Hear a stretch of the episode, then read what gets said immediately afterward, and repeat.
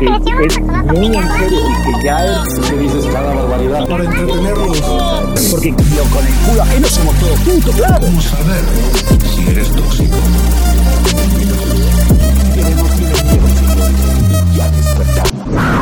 Libertarios tóxicos. Muy buenas noches amigos, bienvenidos a Libertarios Tóxicos. En esta ocasión tenemos un invitado muy especial, Alfredo. Buenas, buenas noches a todos. Muchas gracias por invitarme. Este, como siempre nos acompaña Marcelo. No, no, es un placer estar con ustedes. También nos, nos acompaña Andrés Casaza. Si quieres saludar, Andrés.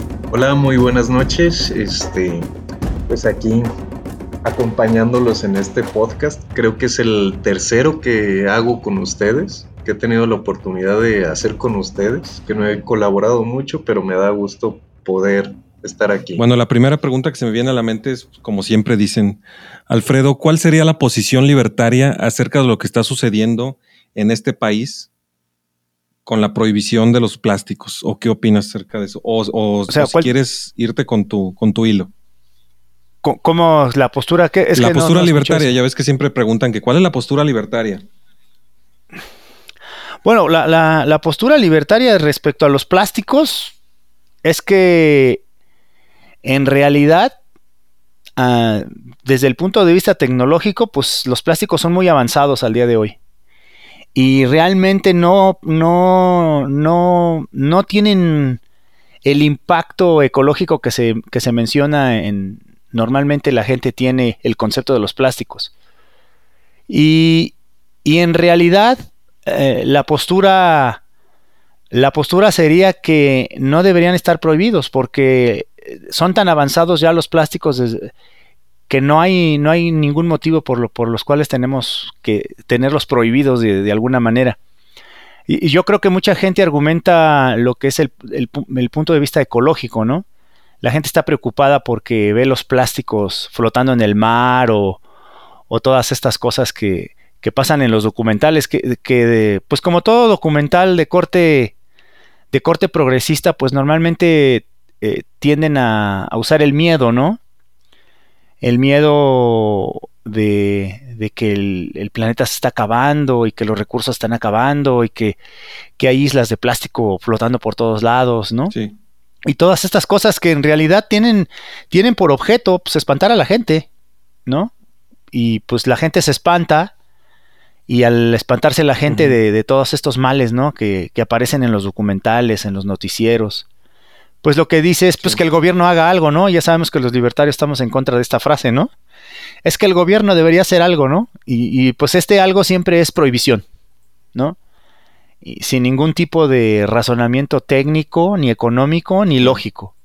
Y esto es, en realidad lo que está pasando en la Ciudad de México es precisamente esto, este, los plásticos están satanizados sin ningún, sin ningún este análisis.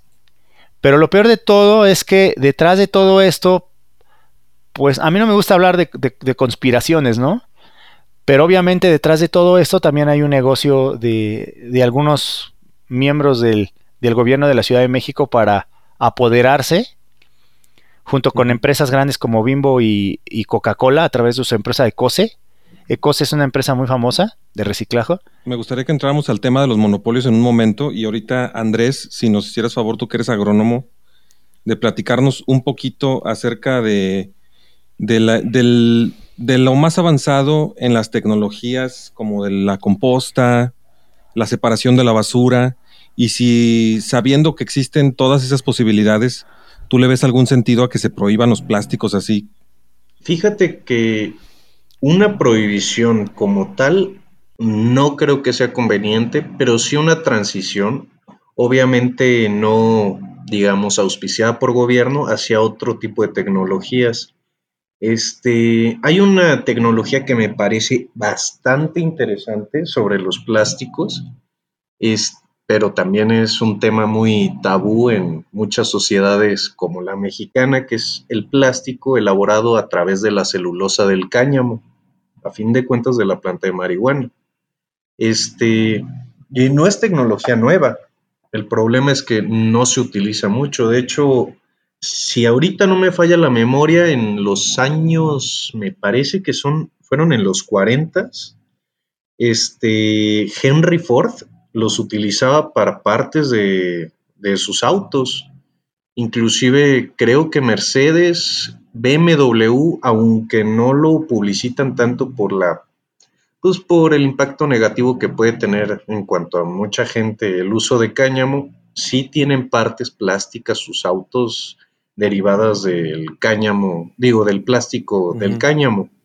También fibras textiles del cáñamo. Bueno, Pero realmente, si lo vemos ya a nivel, digamos, de producción agrícola, son prácticamente indispensables. Todo lo que son invernaderos, macrotúneles, acolchados, microtúneles, las cintillas de riego, las tuberías de riego, todo se necesita plástico. O sea, y, y ahí, ahí es donde hay otra, digamos, otra, otra fuente de confusión, ¿no, Alfredo? Porque no sabemos cuáles plásticos están prohibidos y cuáles no están prohibidos. ¿Qué tanto nos va a afectar? Si nos pudieras decir algo de eso, Alfredo. Pues en, en realidad lo que sucede es que el gobierno, cuando emitió la ley a mediados del año pasado, la Ciudad de México y algunos municipios como el municipio de Naucalpan, no, no le preguntaron a nadie.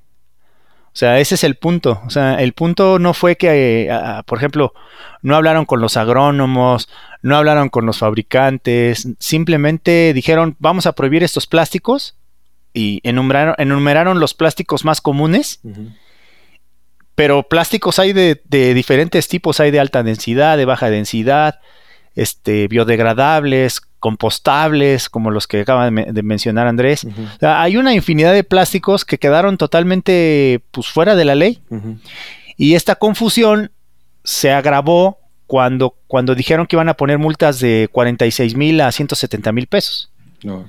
que pues, es absurdo. Entonces la gente, la gente como no quedó claro exactamente cuál es el plástico que está prohibido, la gente se espantó. Técnicamente los dejaron de usar, o sea, dejaron de usar. Pero dejaron de usar las bolsas que dan en el súper, porque todos, todos pensaron que ese era el plástico que había que dejar de usar. Sí. Pero el plástico se usa en, en la industria, en, en toda la industria. O sea, no hay, no hay industria en, en el mundo que no, no, no tenga dentro de su proceso el plástico. Y ese es un gran problema porque no, no, no nos ha quedado claro a nosotros como fabricantes y distribuidores exactamente qué es lo que el gobierno, a lo que el gobierno se refiere. Bueno, esto llegó a ser tan grave, nada más para que te des una idea, que eh, la Ciudad de México planteó el uso de papel, eh, el papel. Y no sé si la gente lo sepa, pero mira, hay dos tipos de papeles que se usan normalmente, que es el papel estraza y el papel eh, revolución, que le llaman, que es el blanco. Pero el papel estraza se hace con desperdicio de papel de baño, que se junta de los, de los hoteles, de los restaurantes. O sea, cuando tú vas y tiras el- tu papel de baño en un bote, eso lo, lo recogen y lo muelen bajo un proceso de, de ácidos. Se le agrega un poco de árbol nuevo para, para darle consistencia a través de la celulosa. Y por eso el papel estraza es café, porque tiene un alto índice de, de, de heces fecales. Ah, caray. Y cuando la COFEPRI se, se enteró de que el gobierno del Distrito Federal estaba diciendo que usáramos papel estraza. Fue cuando al gobierno del Distrito Federal se le complicó porque la COFEPRIS le dijo, no puedes, no puedes hacer eso, no puedes mandar a toda la gente a usar papel estraza porque todos se van a enfermar. Ujú. De hecho, por eso se dejó de usar el papel hace mucho tiempo, porque eh, el índice de, de enfermedades era muy alto. Ajá. Y el plástico durante su producción, pues es totalmente y completamente estéril. Sí. O sea, Pues se, ha- se, ha- se fabrica a altas, altas temperaturas y pues obviamente es estéril y lo puedes usar para lo que quieras. Sí, pues todos vemos cómo los taqueros nos dan los tacos en bolsitas y hasta como que nos da más confianza. O sea, son, son, no sé si sean grado alimenticio las bolsas, las bolsas que usan, pero a todos nos da confianza porque son nuevas. Y, y pues en realidad sí debería buscarse otras soluciones porque eso de empezar a utilizar el papel es como retroceder en el tiempo. No, no sé, Andrés, ¿qué, qué opinas? Este, bueno, eran dos comentarios. El primero sobre el papel, el que estaba diciendo acá Alfredo. Eh, ¿Estás hablando del mismo papel que se utiliza, no sé, por ejemplo, en las panaderías? O sea, de ese papel café. No, ese ese es es el papel craft. Ah, ok, ok. Ese, Sí. ese es el papel craft. Pero aquí una cosa. Entre más blanco es el papel, más cloro tiene. O sea, si tú vas a un restaurante y te dan papel blanco, te da más confianza porque el- el- la forma en la que se hace que el, el papel agarre su color blanco es, es- es tratamiento con cloro. Y el cloro, pues es el que usa en las albercas, por ejemplo, para que mate las, las bacterias, ¿no? Y tenga un cierto nivel de. de. de. para que esté limpio, pues. Se me fue la Ah. palabra. Pero el entre más café es el papel, te- tirándole a, a- a más oscuro, es menos limpio, o sea, tiene menos tratamiento por cloro. Y el papel craft, si te fijas, es como cafecito, es el estándar para, por ejemplo, el, el tipo de, con la- de, de las cajas de cartón. Si te fijas, todas las cajas de cartón tienen más o menos el mismo tono. Precisamente porque en su proceso llevan algo de, de cloro y de ácidos para que pues sea higiénico de alguna manera. Sea, pero el papel estraza, el que es el rojo, ese es terrible para eso. De hecho, yo no recomiendo a nadie que cuando vean que les den papel estraza en el plato, no lo usen. No. Prefieran este. Ajá. De hecho, las bolsas sí son grado alimenticio. Pero, pero es diferente del o sea- encerado, ¿verdad? O el encerado también entrará ahí. El encerado es blanco, si te fijas también. Pero el encerado tiene un tratamiento especial para que eh, este, le ponen cera, de algo- por eso se llama encerado, y este sirve muy bien para poderlo usar para ah, alimentos grasosos. O sea, prote- la cera protege el papel de la grasa y se puede, se puede usar para envolver carnes, eh, barbacoas, carnitas, ¿no? El papel encerado. Por eso el papel encerado sí es recomendable. Y de hecho es grado alimenticio el papel encerado. Ah, muy bien. Y si viene empacado, pues, es muy bueno. Pero el problema del papel, como decía Andrés, el, pro- el- el verdadero problema del papel, mira, en México, eh, el- la industria del papel representa el 8% de la industria del plástico. Mm. O sea, hasta a ese grado. O sea, de cada 100 toneladas que producen la industria del plástico, el- el- la industria del papel produce 8, toneladas. O sea, Además, de un cada dato- 100, 8. Un dato ecológico es que aquí en, aquí en México no tenemos un superávit de árboles, como por ejemplo en, el, en Estados Unidos. En Estados Unidos realmente tienen, tienen una manera muy sustentable de explotar sus árboles y por eso, bueno, además de que la celulosa es, es la molécula más abundante en el mundo, pero sobre todo es por países como Estados Unidos y allá en el norte, donde hay bosques que les llueve, que no, no necesitan que les llueva, sino que les cae agua de las, de las montañas altas y, y además solitos los bosques hasta se incendian solos de, tan, de tanta celulosa que dan. En cambio, aquí en México tengo entendido que, que como nuestros bosques son enanos, o sea, no, no hay manera de que la industria del papel tenga el tamaño de la industria del papel que, que tienen Estados Unidos y otros países, ni siquiera por el sistema económico, simplemente por, el, por, el- por la situación ecológica. No sé qué opinen. Y Marcelo está muy callado, no sé si nos No, decir además, algo. además hay otra cosa. En México, sí, está muy callado. Además hay otra cosa. La industria del papel en México importa mucho, mucha celulosa de Canadá. O sea, Canadá es uno de los principales. Te digo porque conocemos también algunas personas que trabajan en Kimberly Clark y muchos de ellos nos dicen, "Ve- ve- la mayoría del papel lo traemos de Canadá, o sea, la celulosa de los árboles viene de Canadá. Porque en Canadá tienen, como, como tú mencionas, ¿no? Un, todo un sistema de manejo de, de sus recursos de, de árboles y muchos de ellos podemos decir que son bosques privados de alguna manera. O sea, están controlados por el gobierno, pero la iniciativa privada tiene muy, muy mucho la mano metida ahí. Sí, bueno, y en Marcelo- México, Ay, perdón. y en México pues, realmente, Ok. eh, en, realmente, y en México realmente los mejores bosques, o sea, los bosques más, más cuidados, no los podemos cortar porque los bosques más cuidados es- es- son este, ejidos y están en, manos de muchos ejidatarios y los usan para, para el turismo principalmente. A ver, sí, Marcelo. Bueno, yo iba a hablar sobre dos aspectos importantes en relación a, a este tema. El primero sería el económico y el segundo el moral. En relación a la perspectiva económica, no nada más crea un costo a la gente desproporcionalmente pobre, porque es la gente que pues normalmente no compra una muy bonita bolsa para poder ir al supermercado, se le olvida, ¿verdad? O crea, crea un costo extra, ¿verdad? A la gente que, que menos lo puede solventar. Y segundo, y este es uno de los temas que me parece más interesante, es cómo afecta la economía de los ah, de las personas que creo que se les llama cerillito o a las personas normalmente de o muy jóvenes o de muy alta edad que trabajan en los supermercados y tienen que eh, para poder sobrevivir o como un trabajo extra eh, trabajan ahí embolsando la comida y lo que cambia fundamentalmente esta ley es la dinámica en el supermercado donde al principio, o originalmente, tú ibas, comprabas las cosas, te dan una bolsa, la persona pone las cosas dentro de la bolsa y le pagas en parte por el servicio, ¿verdad? Y supongo que algunos lugares también les pagan aparte de lo que de lo que uno le da pues por, ese ese servicio.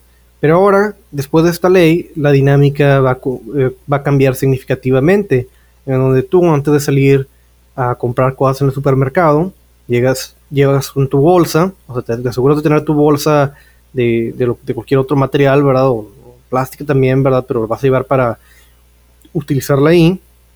Tú normalmente tienes ya un incentivo, como que es tu bolsa, meter tus cosas ahí y, y no utilizar el servicio del, del, cerillo, ¿verdad? Ahora, no es una necesidad, tú puedes llevar tu bolsa, se la das al, cerillito, ¿verdad? O a la persona que, te va a ayudar y él pone las cosas pero es, es un, cambio significativo la dinámica que yo pienso va a, bajar el, uso de, sus servicios y desgraciadamente pues es una, un sector de la sociedad que necesita ese dinero y creo que los va a afectar negativamente. Creo haber leído en alguna parte que eso es lo que está sucediendo, pero podría estar mal. Eso yo creo que, estaría interesando indagar, más al respecto y, ver si realmente es un problema económico.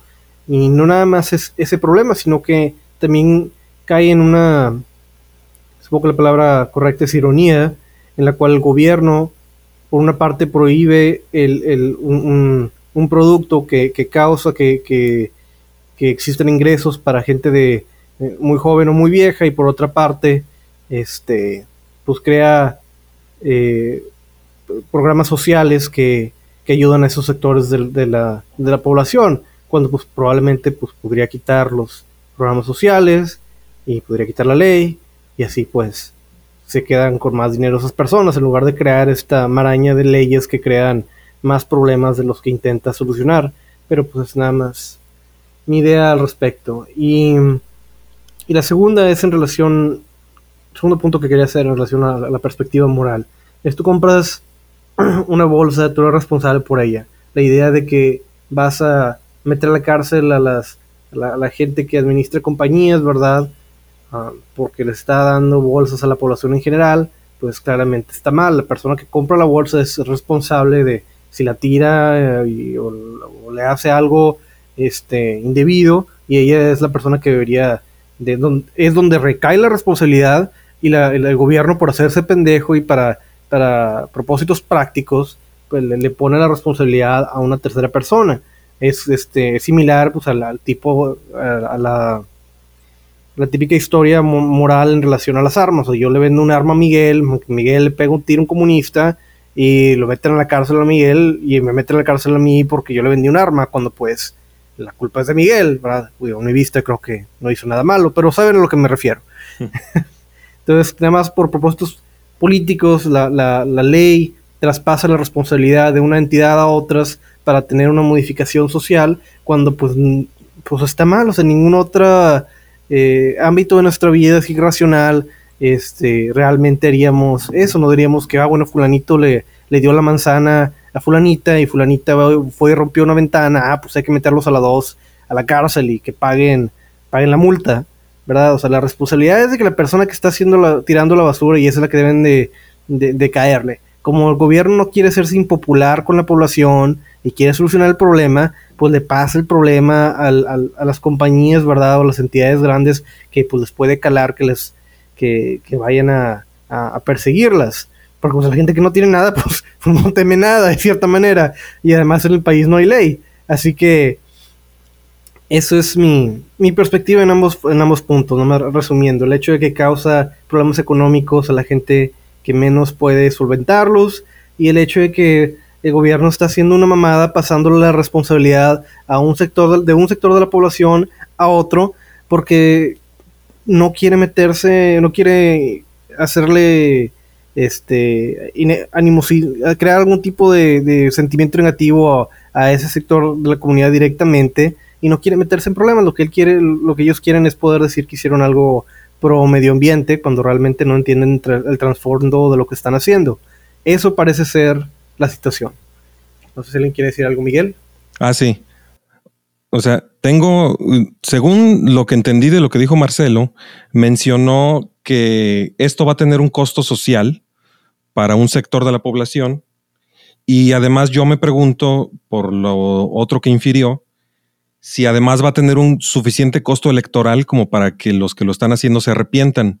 Y también quisiera que siguieras comentando lo demás que hayas entendido lo que dijo Marcelo. Alfredo, muchas gracias. Ah, ok. Bueno, mira, lo que sucede aquí, det- detrás de toda esta ley está la idea del, del ecologismo, ¿no? Radical. O sea, la idea de que hay que cuidar el medio ambiente y que las bolsas de plástico están contaminando el medio ambiente y terminan en el mar, ¿no? Es más o menos la, la idea.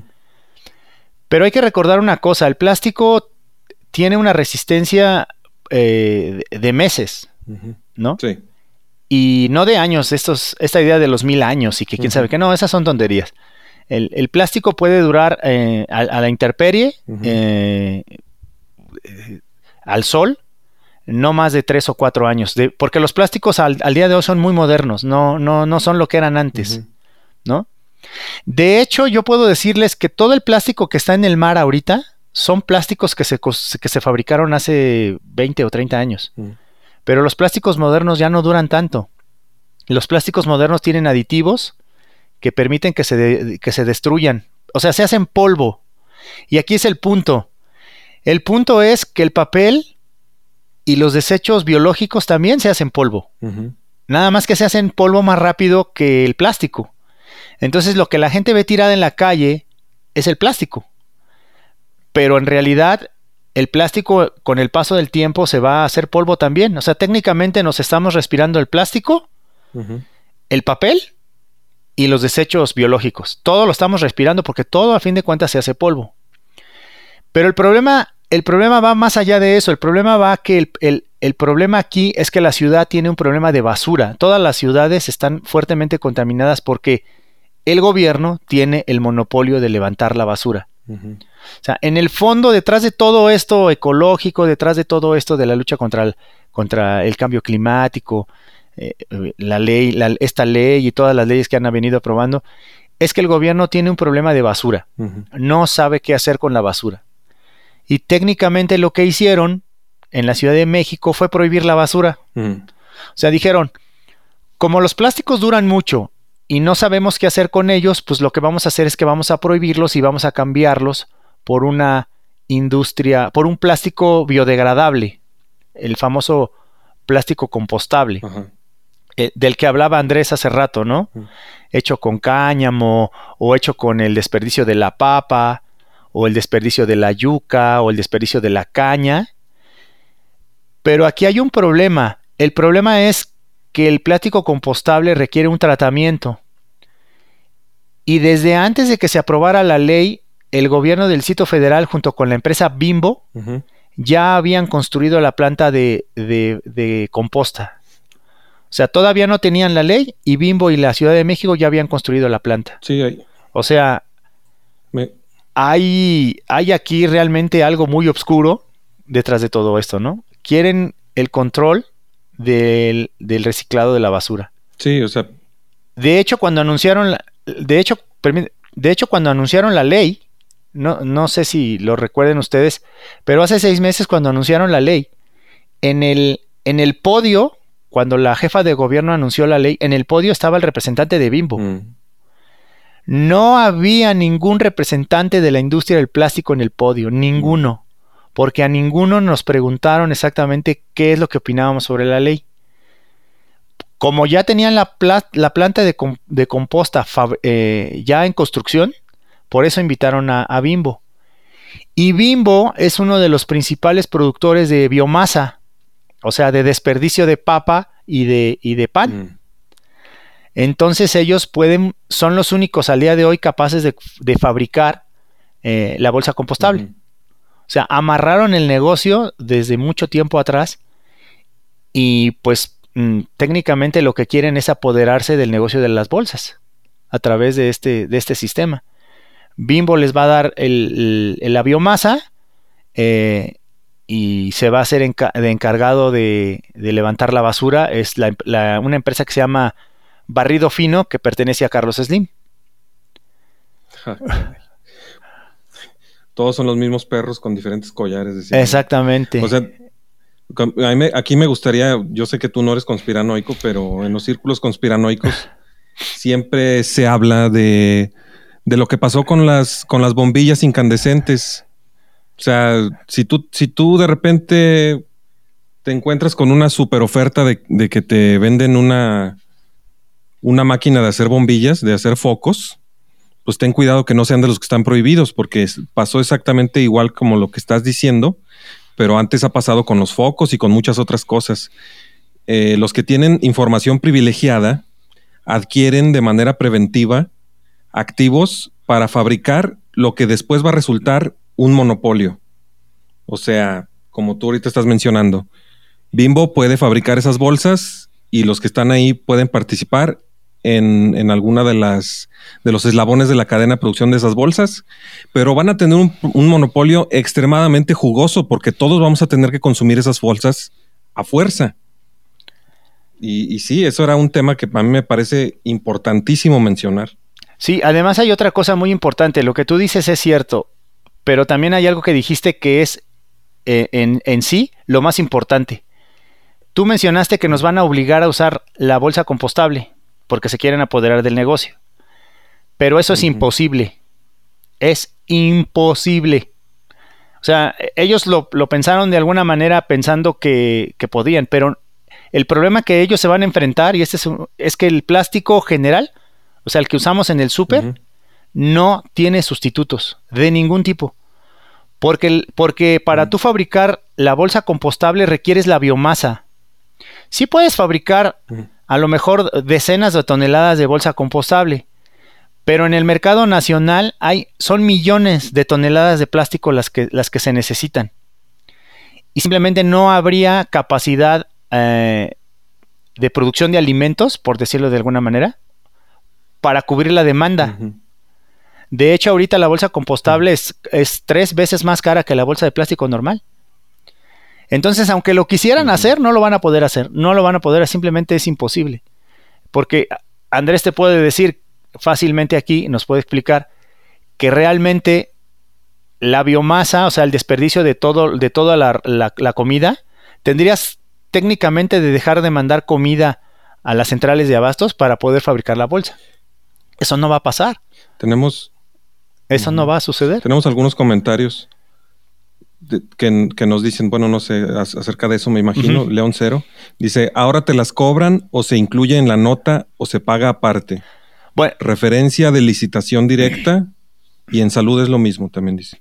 bueno, en realidad la bolsa siempre la han, co- la han cobrado. O sea, yo, yo te digo porque nosotros Mm. se, la, ve- se la vendemos a, a- los tenderos, a, al Walmart en, en algunas ocasiones, porque Walmart tiene sus propias pl- plantas de bolsa. Siempre las han cobrado. La gente piensa que nunca le han cobrado la bolsa de plástico porque se la regalan. Pero el costo de la bolsa de plástico es de 2 centavos por pieza. En el, en el número Claro. 3, que es de 30 por 60. 2 centavos por pieza. O sea, le puedo subir a la mayonesa 2 centavos, le puedo subir al, al jamón 2 centavos, le puedo subir al kilo de jitomate 2 centavos, le puedo subir al, al- al cereal 2 centavos, a la leche, a cada litro de leche 2 centavos, y no te enterarías de que la estás pagando. El problema de las bolsas que te están dando ahorita, estas bolsas de tela, porque son de tela plástica para empezar, no reciclable, que es lo peor de todo. O sea, cuando esa bolsa de tela se te rompa, no se puede reciclar porque tiene contenido de algodón. Y, o sea, es más complicado re- o sea, es, es- es complicado y, y al ser complicado es costoso y al ser costoso no vale la pena. Entonces ahora, como el, como el costo de la bolsa es de 10 pesos, entonces lo que hace el super, el, el Walmart, el Chedraui, la comercial, pues lo que hacen es, de esos 10, le suben un peso a cada producto o 50 centavos a todos los productos, pero aún así te cobran 5 pesos para que no la pidas cada vez que vayas, sino más bien la lleves ya la que compraste previamente.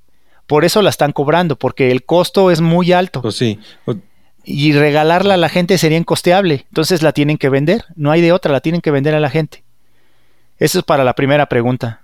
Y, y lo, del, lo del grado alimenticio y la esterilidad, la bolsa se hace calentándose a, a- a más de 300, 400 grados centígrados, porque se hace como un chicle, haz de cuenta, ¿no? Y luego se hace un, y luego se sopla aire para inflar, inflar un, un globo. Luego ese globo cuando se, se enfría, se pega y se corta y se, y se sella para hacer la bolsa.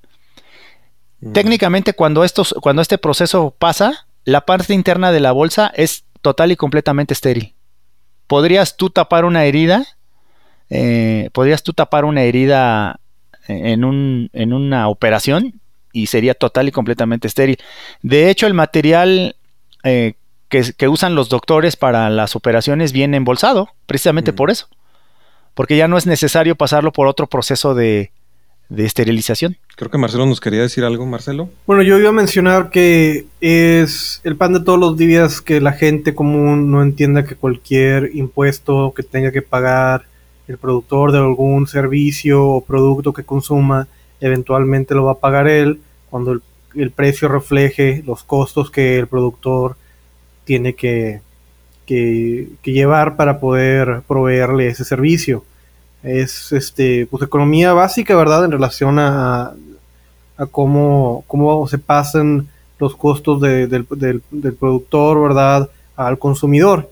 Y la gente en la política pues sabe eso y fundamentalmente eh, nada va a cambiar por poca entendimiento de, economía general de las personas y, um, y pues sí, la verdad es una, es una batalla perdida. Yo digo que debemos de, empezar a, ver dónde podemos conseguir este biomasa para cuando se dispara el precio de las bolsas y poder acaparar el mercado. señor.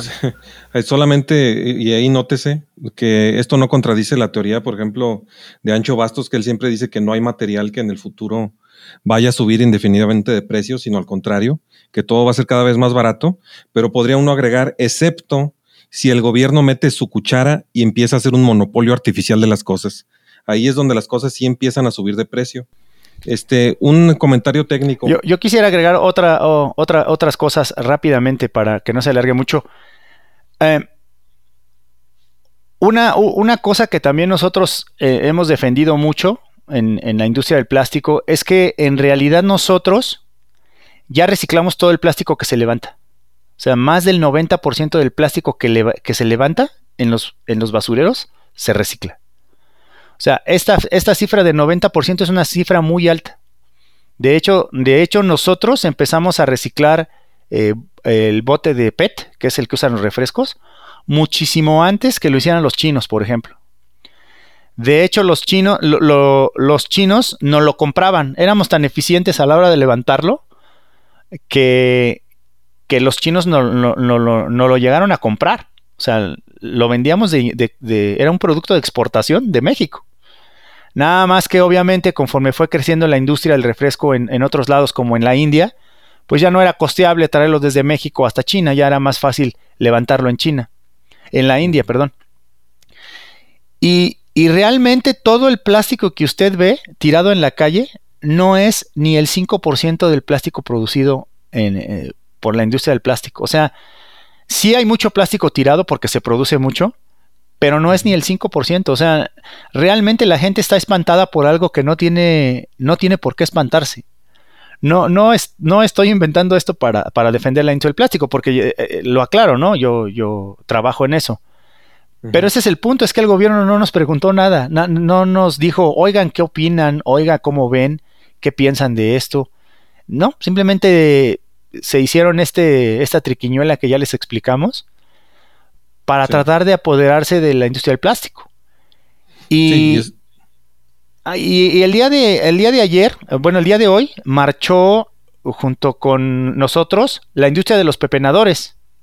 ajá. Porque resulta que también los pepenadores se los, se los, acaba, se los quieren acabar. Sí, eso es lo que te iba a mencionar, que aquí en León, Guanajuato, desde el sexenio de que se cambió de, de PAN a PRI, que entró Bárbara Botello, entrando y saliendo y todo el tiempo quiso, quiso establecer un monopolio en la recolección del PET, sobre todo. Aquí, a pesar de que aquí en León ya está prohibidísimo y hubo un tiempo en que los policías perseguían incluso a los pepenadores que iban de casa en casa revisando las bolsas, ni aún así han logrado erradicarlos porque, pues, o sea, deberíamos de ser libres. Se supone que vivimos en un estado liberal, este, y los persiguen y aún así eh, sigue siendo muy eficiente el recoger el PET. Aquí nunca ves una botella de PET tirada porque tiene precio, porque está libre y porque no está monopolizando a pesar de los intentos de los gobiernos municipales y no sé si ya federales. Disculpa, Alfredo, continúa. Sí, no, es que de repente, de, de repente te dejé de escuchar. Pensé que se había cortado la comunicación. Pero sí, lo, lo que dices es cierto, ¿eh? En México lo que los el día de hoy, del día de hoy marcharon precisamente los pepenadores, porque también les quieren dar en la torre a los pepenadores. O sea, lo que quiere el gobierno técnicamente es apoderarse de toda la cadena. Desde que barren, desde que seleccionan en los camiones y desde que, y desde que se recicla. O sea, quieren, quieren tener toda la cadena productiva. Marcelo. Una cosa que, por ejemplo, no se, no se, Bueno, Ajá, este, perdón. no sé por qué no nos escuchas, Marcelo. A ver, sí, sí, Marcelo. perdón. Eh, yo lo que quería decir es que me pregunto qué sería más eficiente o mejor. Si, y si estar en contra de una política pública estúpida que probablemente no vaya a cambiar, o, o y escúchenme aquí, hacer que empeoren las cosas, por, por- por poner más, este, que todo se vaya cada vez enardeciendo más para que realmente existe un cambio fundamental. Porque ese tipo de políticas públicas, ¿verdad? Son las que cambian, ¿verdad? Y, y la gente realmente no, no toma una acción de raíz, sino es que simplemente es, este, pues es el pan de cada día de, de- estúpidas políticas públicas.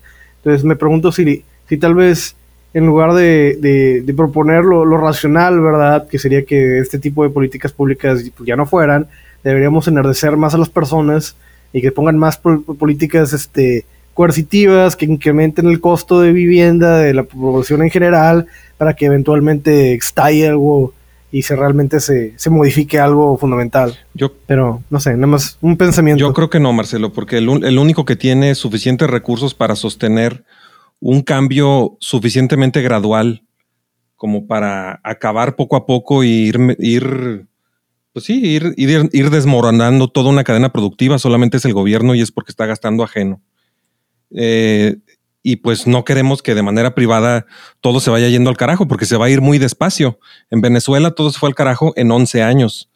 O sea, y, este cambio que dices no va a ser ni siquiera suficientemente rápido y ni siquiera es propio de la 4T, que, o sea, la 4T ya sabíamos que iba a acelerar todos los cambios hacia el mal, pero, pero en realidad esto empezó desde mucho antes. No sé qué opines mejor tú, Alfredo, que estás ahí metido. Bueno, la, la, la industria del, del reciclaje eh, estuvo mucho tiempo fuera del, del ámbito del, del gobierno, de hecho porque el, los pepenadores realmente se dedicaban principalmente al aluminio.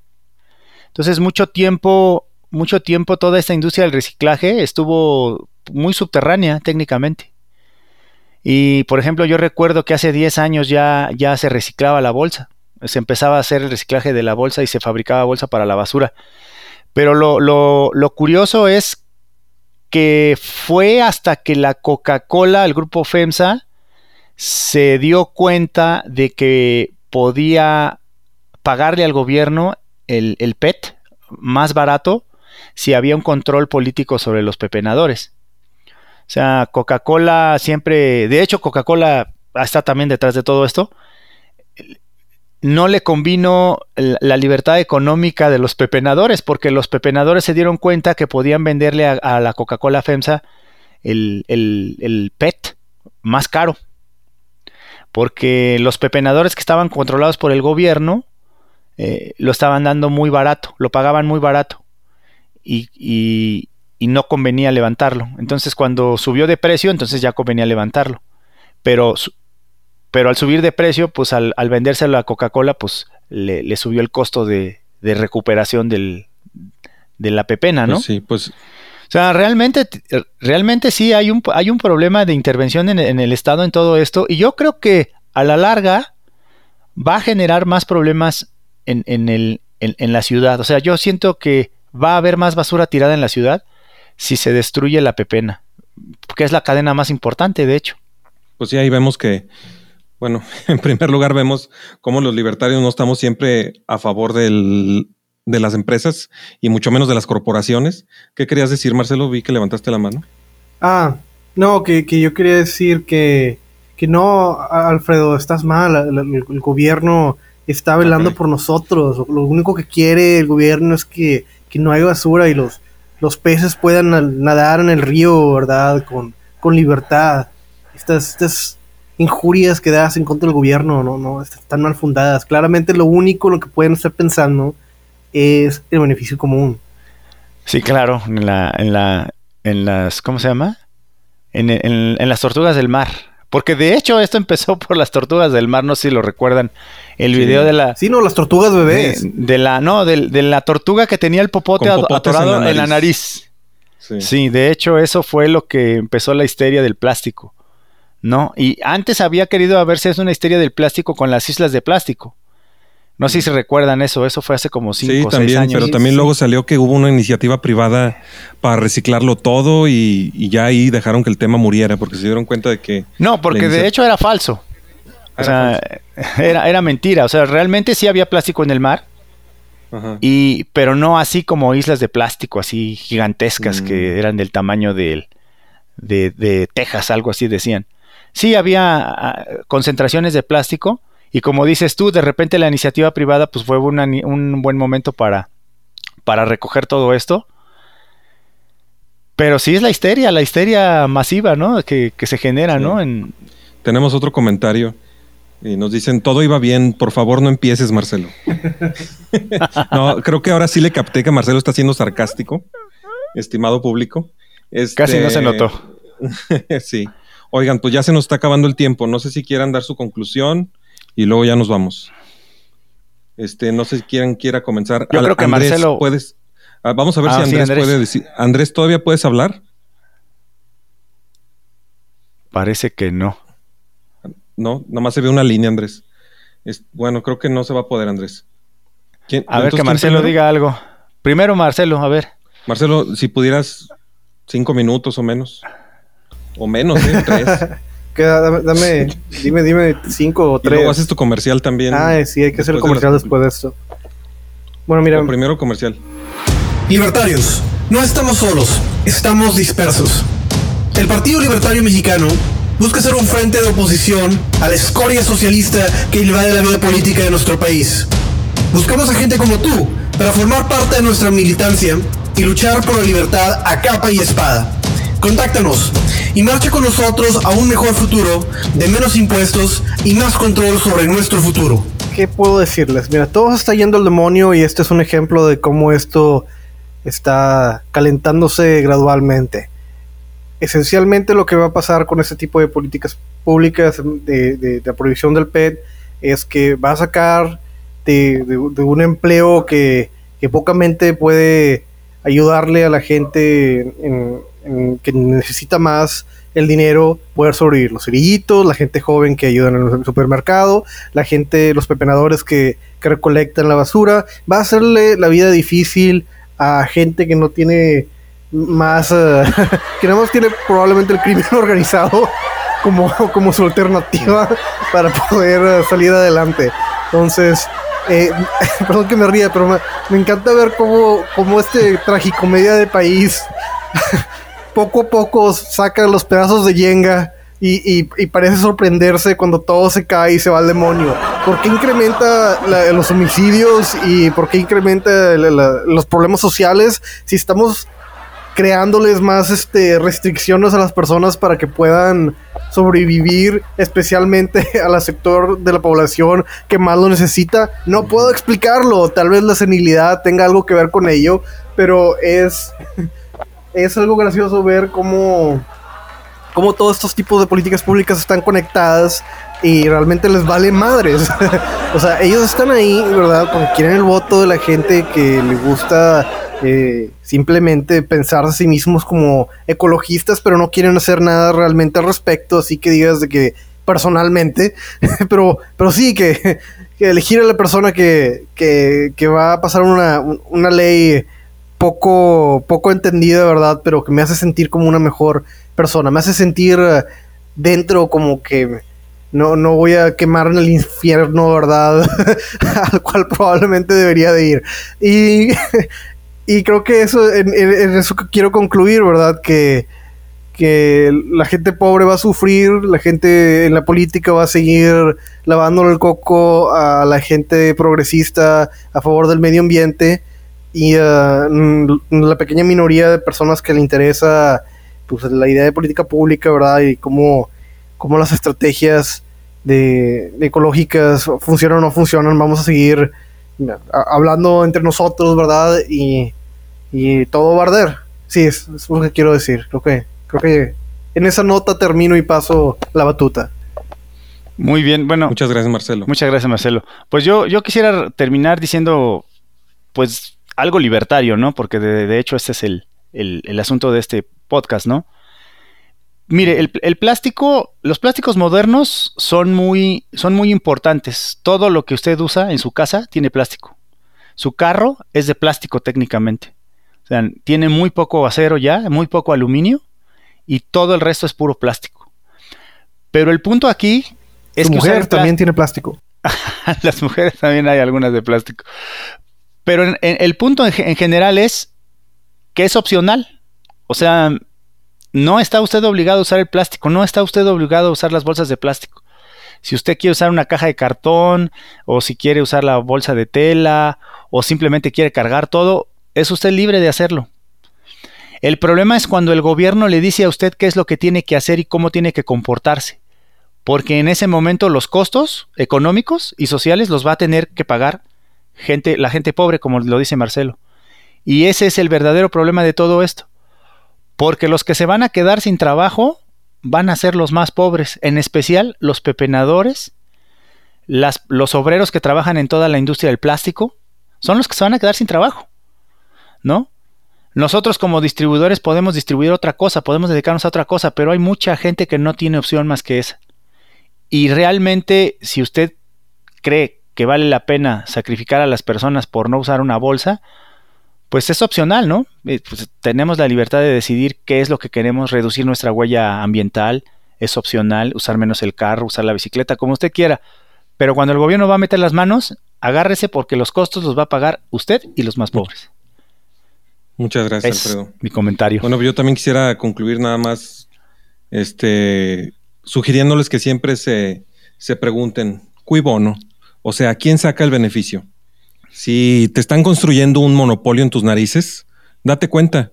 Hay personas que quieren prohibir el uso de algunas cosas y solamente permitir que se utilicen las cosas que ellos venden. ¿No será este otra vez el caso, como ha sucedido tantas veces? Y siempre se hace a través del gobierno. Eso es todo por mi parte. Muchas gracias y hasta la próxima. Dicen que si tienes un podcast y no estás en Spotify, no existe. ¿Pero qué clase de radio es esta? No es radio, es un podcast. Suscríbete a Libertarios Tóxicos en Spotify.